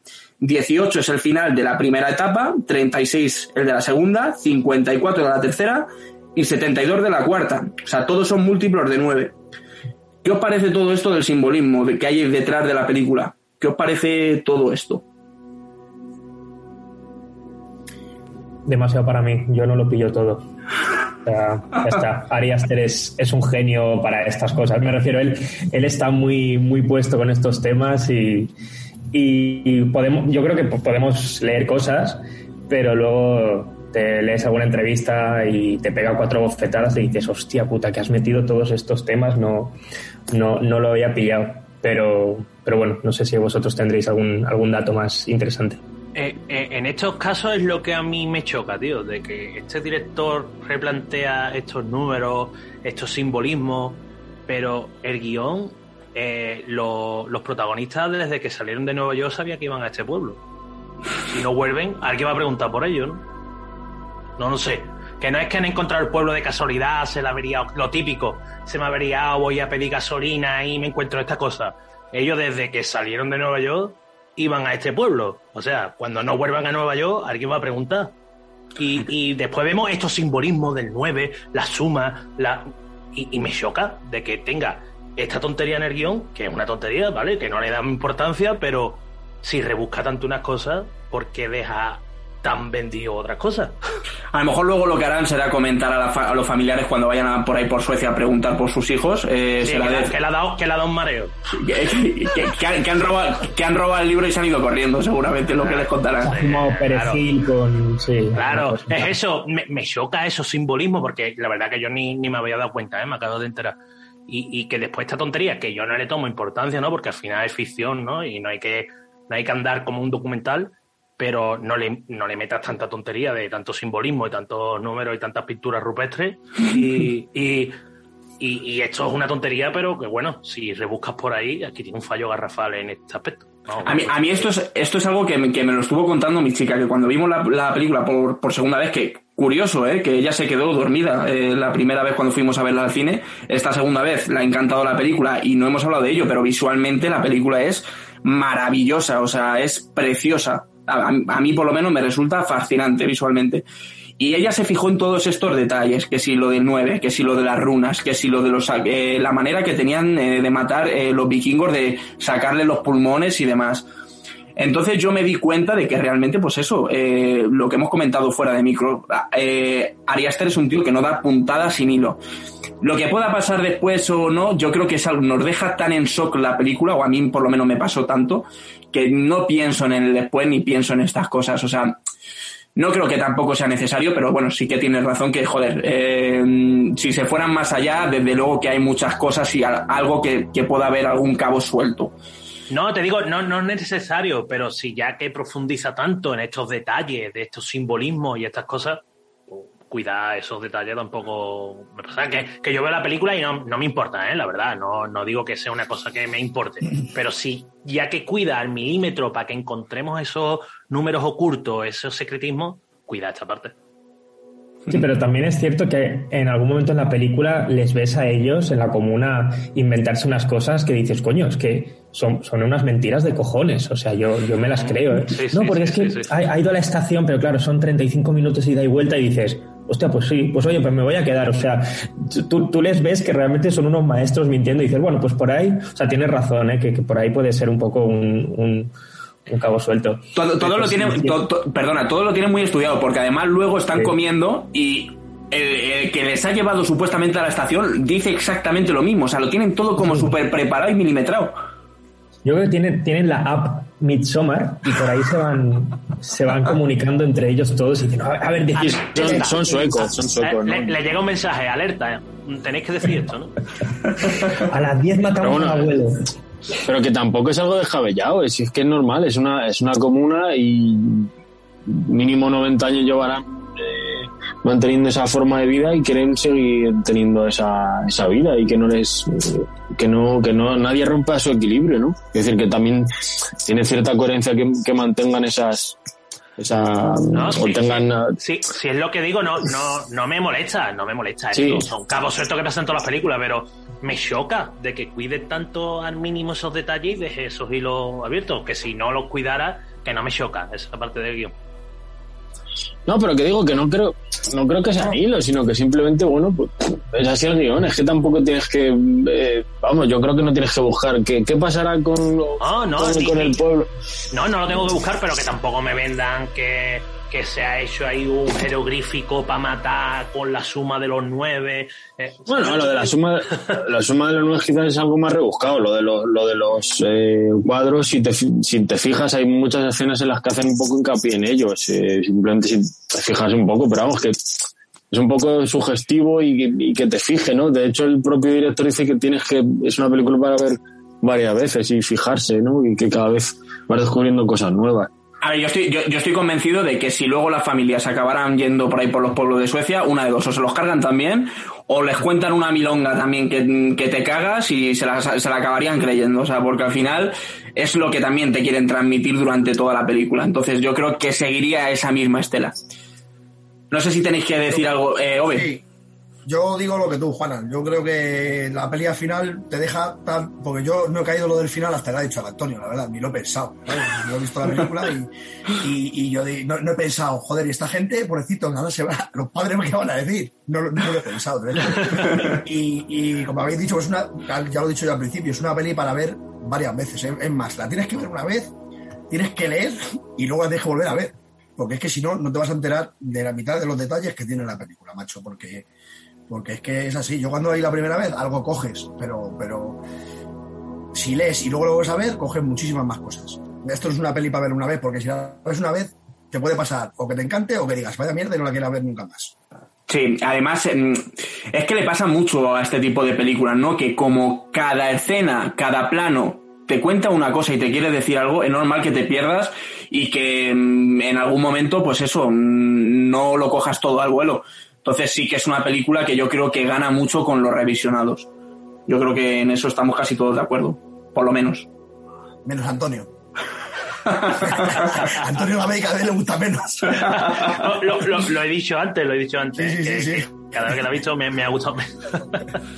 A ver, yo, es una, yo tengo que decir que a mí, por ejemplo, me gusta más Hereditary, ¿eh? como película en su conjunto, porque sí que me parece más de, más de terror. O sea, a mí me gusta también mucho Midsommar, pero en, en su conjunto me gusta más Hereditary, porque también es una película igual, ¿eh? en este sentido, que cuanto más la ves, te fijas en más detalles y tiene más simbolismo detrás, y yo creo que gusta más. Entonces, a este tío yo creo que ya le hemos cogido un poco eh, el aliento, vamos a decir. Eh, la próxima vez que nos lo tire, mm, ya vamos a saber apartar la mirada o al revés, eh, acercarnos un poco más a él y que nos pueda quizá gustar más el, el- el tipo de cine que, que hace. Eh, ya por acabar el podcast, chicos, ya, ya estamos en, el final. Puntos positivos y negativos que queráis sacar de, de la película. ¿Quién quiere empezar? Mario. Pues yo creo que uno de los puntos positivos es eh, el tratamiento que tiene con las escenas. Hablabais del tema del sonido, que, creo que es bastante importante, sobre todo en esta peli. Eh, cuando se tiran aquí nuestros colegas, eh, hacen balconing, pues no hay, una ausencia de sonido hasta que, no, porque como estamos en la piel de Florence, se queda así como petrificada, no sabe muy bien. Cuando de repente vemos que todos los amigos que han ido desapareciendo poco a poco los han convertido en trapos de felpa y los van a llevar ahí al, a la cabaña esta que es un triángulo o lo que sea, es que no sé, no sé cómo decirlo, un granero. eh, también hay una ausencia Y es un. Ikea, es un proto Ikea.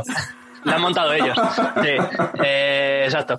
Y, y entonces, bueno, también se les ve que tampoco hay mucho sonido. O el sonido que hay es como muy sonido. Cuando, cuando en una película tú ves algo.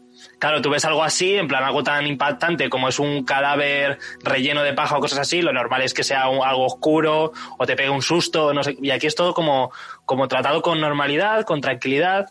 Eh, puntos positivos, eh, la música, puntos positivos, como decía Juana, la fotografía en, el campo de, del Midsommar, creo que es bestial la, elección del, sitio, esos prados verdes, o sea, pocas películas he visto yo de terror a plena luz del día, eh, con verdes, gente súper idílica, todo súper bien y, y está tratada. Y los puntos negativos a lo mejor, pues a lo mejor algún hilo que se me escapa o que necesitas verlas varias veces eh, o con un primer visionado mucha gente la habrá tachado y habrá dicho no me ha gustado porque me esperaba otra cosa. Eh, es un poco los puntos negativos que tiene eh, y puntos positivos yo creo que tiene muchos más. También la, la actuación de ellos creo que está bastante bien, sobre todo de Florence, que es la que más destaca eh, entre todos.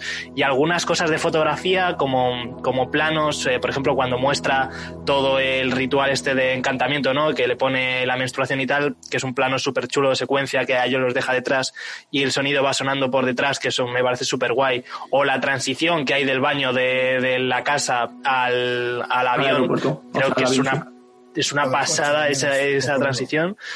Eh, y bueno, en líneas generales eso. Yo creo que es una película disfrutable, una película diferente a lo que a la ola de terror, como decimos siempre, y aporta y a seguir haciendo este tipo de películas que a mí, a mí sinceramente sí me gustan y que coño que Ari Aster ya ha dicho que no va a hacer o que no quiere hacer más películas de terror por ese estilo que quiere hacer quiere ser un director más amplio así que a seguirle la pista lo único que, puedo decir de él Bueno, eh, para responderte un poco a esto que estás diciendo, cuando se gestaba también el proyecto de Midsommar, eh, Ari Aster también dijo que iba a hacer eh, una película con tintes de Wickerman y humor negro. O sea, que, que bueno, que, que- que más o menos sí y no.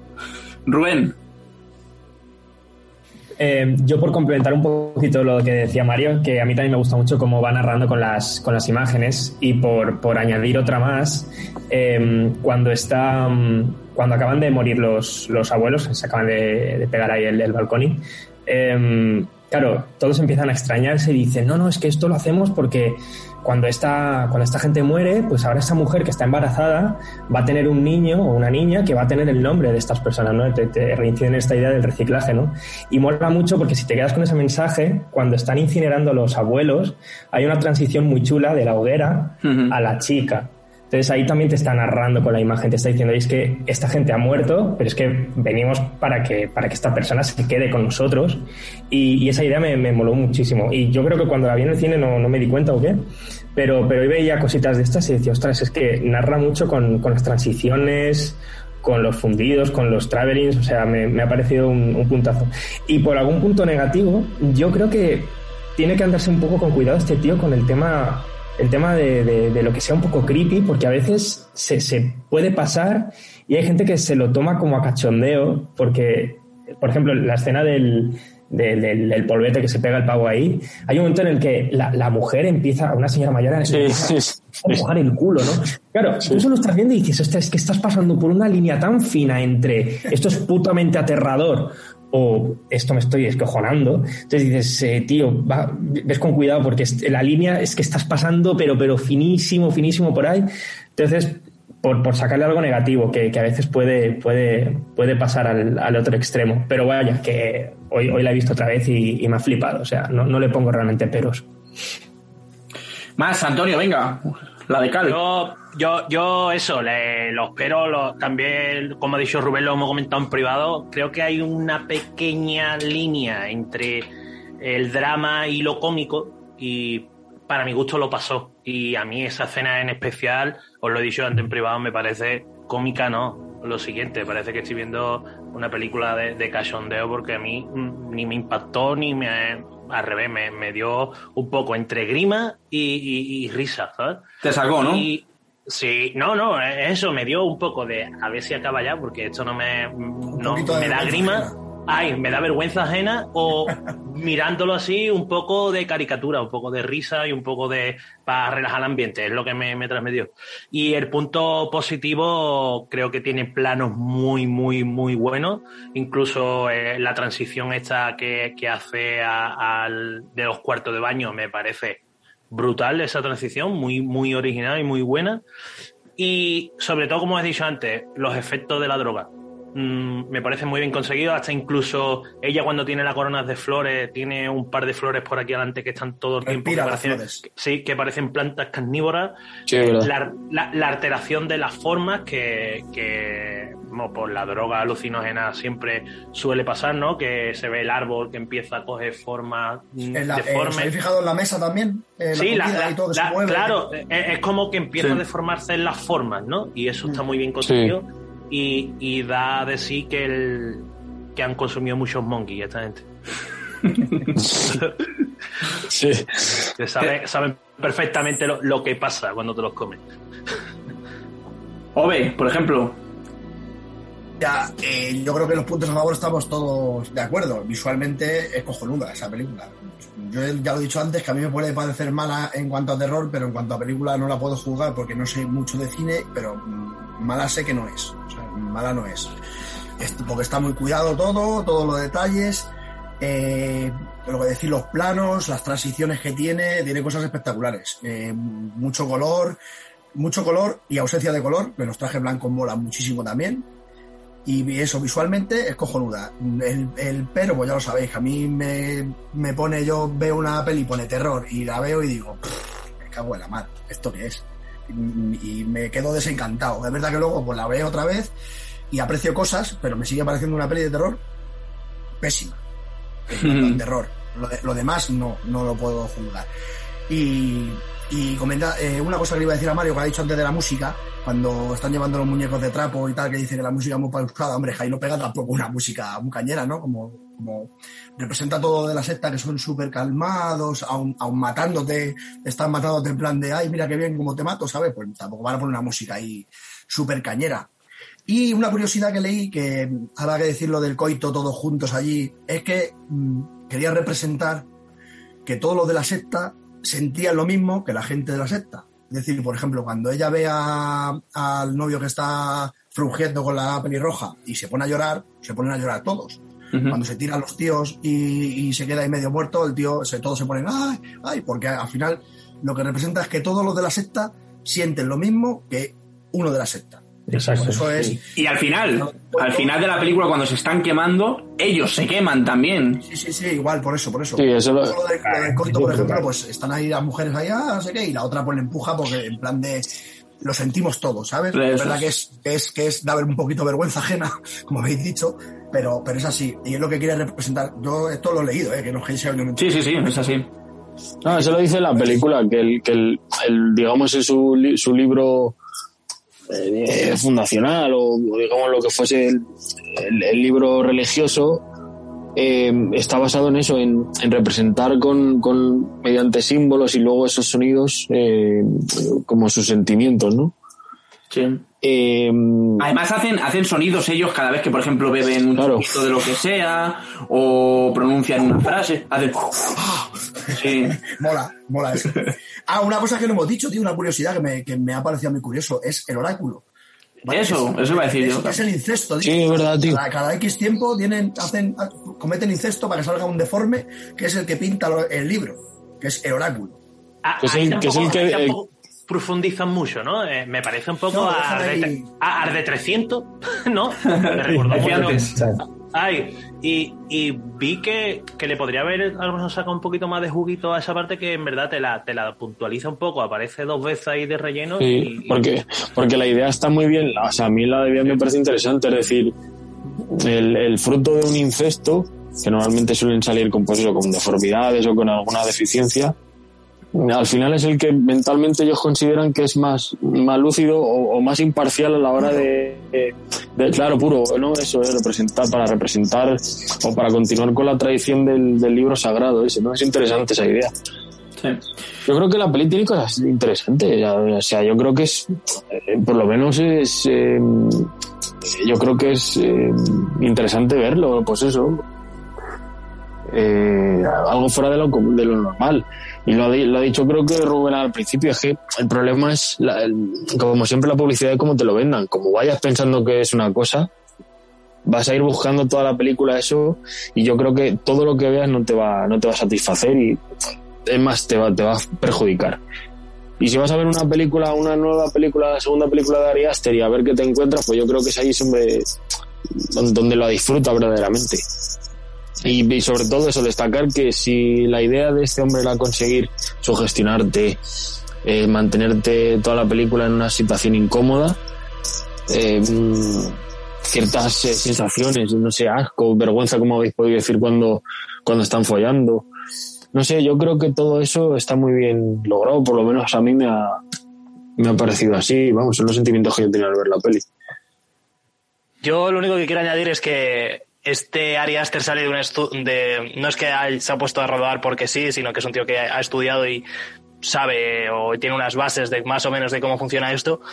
Y, y lo que hacen para, para, para sus películas, y esto es una escuela que ahora mismo no me acuerdo cómo se llama, eh, ya dirá Juan Free o no, eh, lo que él hace es, antes de hacer el guion, establece un mundo con unas reglas, ¿no? Él establece que eh, por ejemplo, que eso, que hay unos estudiantes que están en Nueva York y luego él hace una guía de lo que es de lo que es la sociedad de Midsommar, ¿no? Por eso el oráculo se queda tan pendiente, porque detrás hay una reflexión y hay unos personajes y hay mucho tiempo de estudio de, de- de muchas eh, variables y él lo quiere reflejar. ¿Qué pasa? Que, que como dice Rubén, hay, hay 30 minutos más extendidos. A lo mejor por Ari Aster hubiera hecho una película de 200 horas, explicando todos y cada uno de los puntos. El problema es que esto no es viable y seguro que el oráculo tiene una trascendencia mucho más grande de la que pensamos. Eh, el problema está en eso, en que eh, seguramente él ha planteado una secta con unas cosas súper largas eh, y al final le han dicho, oye, bro, recorta porque, porque no, nos vamos de presupuesto, hay cosas que no interesan, hay cosas que no funcionan. Y esto no solamente es culpa de él, que él también es guionista, sino también es culpa de la productora, que cuando le vende el guion son los que les recortan diciendo, vale, esto a lo mejor no me funciona tanto, esto no sé por qué lo metes. Entonces, bueno, que, que hay cosas que no entendemos, quizás porque no es todo sea culpa de Ari Aster, es lo que quiero decir. A lo mejor hay que repartir la culpa entre todos. En A24 también, que son los que establecen, que no hemos hablado mucho de A24, pero es la productora que recoge un montón de proyectos súper interesantes de terror así contemporáneo eh, desde 2016, 2017, que recoge así proyectos como, como esta de Possessor, ¿no? Del Cronenberg, que, que tiene buena pinta, o la de mm, El Faro de, Robert Eggers, o esta de eh, una, una mujer va sola a casa, ¿no? Algo así como se llama, Juan, ¿tú sabes cuál? Sí, una chica va sola a casa de noche. Por la noche, vale, esa, una película iraní también. Pues eso, eh, yo creo que es que ese es el punto, que que, que hay cosas que a lo mejor no son factibles y tienen que recortarlo. Sí, mira, a ver, yo estoy de acuerdo también en que ahora además, eh, acordémonos, que lo has dicho tú al empezar el programa, que va a hacer una nueva película, eh, esta Disappointment Boulevard, que se va a llamar. Yo creo que él, al estar un poco ya más reafirmado, ¿no? Y que todo el mundo ya le tiene un poco cogido el gustillo o el no gustillo, ya le conoce a todo el mundo a este tío, pues han dicho, mira, chaval, haz lo que te dé la gana ya, si quieres hacer una película de cuatro horas, hazla, y no sé si le dejarán, le terminarán dejando, yo creo que sí, y espero que sea, a mí me gustaría que sí. Y ya veremos, yo creo que iremos con otra percepción en el momento que saque su tercera película, ya después de haber conocido a este director, que les pasa a muchos directores, ¿eh? El hecho de que una película o dos eh, sean necesarias para conocer a ese director y que después empieces a cogerle un poco más de gusto a su cine, le pasa a muchos directores. Yo por decirle, o sea, por ponerle pegas a la película, pues hemos estado hablando del oráculo que lo ha mencionado al principio Ove, y yo lo iba a mencionar precisamente. Me parece un personaje muy interesante y que no ahondan demasiado en él. De hecho, en el tráiler aparece. Y, y, resulta hasta fascinante y misterioso. O sea, parece, ves a un tío deforme que no sabes si es un tío o una tía, además, porque lleva una, peli una peluca. Y luego se pone la cara del Will Poulter este, que es así uno también de los guiños, digamos, a la matanza de Texas que puede tener la película. Eh, si hubieran ahondado un poco más en ese personaje, me hubiera gustado más. Y si hubieran recortado un poquito más en la parte primera de la película, que es lo que ha mencionado Antonio también, que para mi gusto lo pueden contar de otra manera, como, como él decía, y, y que, joder, lo que decía yo también al principio del programa, me parece tan, extravagante la manera de, de, de morir, ¿no? De, de cómo se suicida la hermana de Dani y cómo mata a sus padres, que de hecho vemos a los padres en un momento que está llamando Dani a la casa y no cogen el teléfono, no sabemos por qué. Uh -huh. Y luego ya vemos el por qué, por cuando vemos a los bomberos. Pero yo, yo, creo que, yo creo que en eso también está un poco el juego de la película, es decir, te plantea cómo es el suicidio, ¿no? En, en digamos en, en, las dos partes, un poco en el mundo occidental que deciden suicidarse intoxicándose con, con el monóxido del coche y en, y en Suecia se tiran de un precipicio. Hmm, Sí, de ¿Qué, hecho, qué- qué- qué es más lícito? ¿Qué, qué es, ¿Qué es lo bueno y qué es lo malo? ¿no? Mira. Son dos percepciones. es- está muy bien además que lo menciones porque de hecho en el momento que se suicidan eh, los dos viejetes, Dani empieza a tener esos momentos de déjà vu y de sueños eh, con, con los padres que también son, vamos, son geniales Sí. y, y visualmente sí que dan miedo además, que son- duran además segundos y son, pues lo que digo, visualmente son geniales. El punto positivo, sobre todo de la película, yo ya lo he dicho, es que visualmente es una maravilla. Incluso la escena final en la que vemos todos ardiendo resulta hasta preciosa, que es, que es curioso, ¿no? Que podamos decir eh, esto de, de una película de terror en el que estamos viendo cuerpos eh, a los que les han quitado los huesos, les han quitado absolutamente todo quemándose, que resulte hasta bonita. Porque realmente esa escena a mí me resulta muy bonita. Y Pero bueno, mira, esto, tronco, es como cuando, cuando fuimos a ver los, los dos chavos a, a Sitges. ¿Qué, Mm. cuál era- qué- qué pensábamos que íbamos a ver? Pues alguna burrada de, de terror, gore, pues eso. Y luego sale lo que sale, tío. mm. ¿No? Y, disfrutas por eso porque no te lo, no te lo esperas. Sí, yo creo que con, con este tipo de películas lo mejor es no leer nada, no ver nada, ir sin ningún tipo de pretensiones, porque ya lo hemos dicho varias veces, yo creo que juegan malas pasadas en este caso, porque tanto en el tráiler como en los titulares, como en todos los lados, te lo venden como algo súper innovador, que creo que lo es, y súper terrorífico, que creo que en este caso no lo es, no como en el caso de Hereditary, pero ya lo hemos dicho al principio también, o sea, al final el miedo es algo muy subjetivo.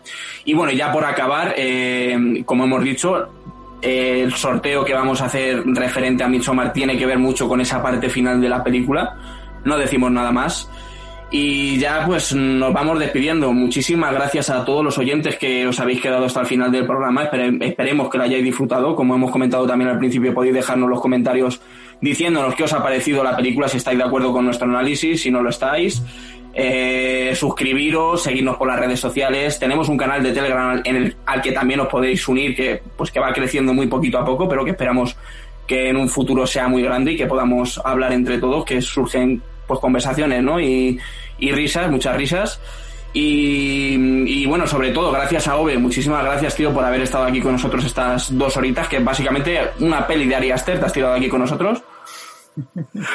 Gracias a vosotros por invitarme, hombre. Siempre está bien charla con, con gente que comparte aquí las aficiones. Si en, si en algún momento, bueno, si en algún momento hacemos algún, algún análisis de alguna peli casposa, eh, vas a estar el primero de la lista. O sea, porque bueno, habíamos pensado en ti porque sabíamos que te gustaba mucho el cine de terror. Y yo creo que siempre resulta satisfactorio, ¿no? Satisfactorio el, el, escuchar eh, la opinión de otra persona y, ver, pues eso, la- las opiniones de, de diferente gente. Guay. Pues si hacéis alguna de peli de costra infecta, me invitáis. Los tomates asesinos, ¿no? Por ejemplo. Por ejemplo. Por ejemplo. aunque, en sea- eso- aunque sea- aunque no te lo creas, es difícil de ver, ¿eh? Eh, eh, En eso eres un crack, tío, y creo que tienes un estómago viendo toda esa película que, que la verdad que, que es un cine que, que te encanta. Sí, a mí me parece digno de admirar también. Brain Dead para desayunar. Más me gusta, tío. Te lo juro que a veces digo, no sé qué ver, y me pongo a ver y veo, esto tiene un uno y medio, eh, Sí, sí. A- a- además, Rubén, como has dicho, se las pone hasta para desayunar. No- nosotros, eh, que lo sigo de hace tiempo y tenemos un grupo de WhatsApp también, y, y el tío Sí, está sí, sí. desayunando el café y está viendo ahí cómo le destrozan la cabeza a un tío que es Keishu, ¿sabes? Y es un globo y, y el tío ahí disfrutándolo. Sí, sí, sí, sí. Disfruto a tope. Eh, recomendar también a todos los oyentes que sigan a Ove en, Instagram eh, y en YouTube. Sobre todo yo diría en Instagram, que es donde más contenido generas. eh, que le sigan como Ove Films, que además hace unas rapsodias que son delicia, eh, tanto para los oídos como para, yo diría, para la vista, porque siempre es un placer verte, que nosotros te hemos estado viendo aquí durante este tiempo. Y de nuevamente te damos las gracias de parte de, de todos y muchísimas gracias a todos vosotros, chicos, a Mario, Rubén, Fer y Antonio. Muchísimas gracias por estar otra semana aquí. A vosotros. Y, y si me dejáis decir una cosa, si cuando ves la escena final de Midsommar piensas que está bien y que es bonito, Ari Aster lo ha conseguido. O sea, que vean por favor se le han quemado y piense que está bien, lo ha conseguido. Lo está diciendo Siri, que sí, que también le parece bonito a ella. Bueno, pues nada, chicos, eh, como decíamos, muchísimas gracias a todos los oyentes que os habéis quedado hasta aquí. Hasta aquí este especial de Midsommar. Nos vemos la próxima semana, o muy pronto, quién sabe. Nos vemos en Puro Vicio. Adicto al cine, no te pierdas nuestro próximo capítulo en Puro Vicio.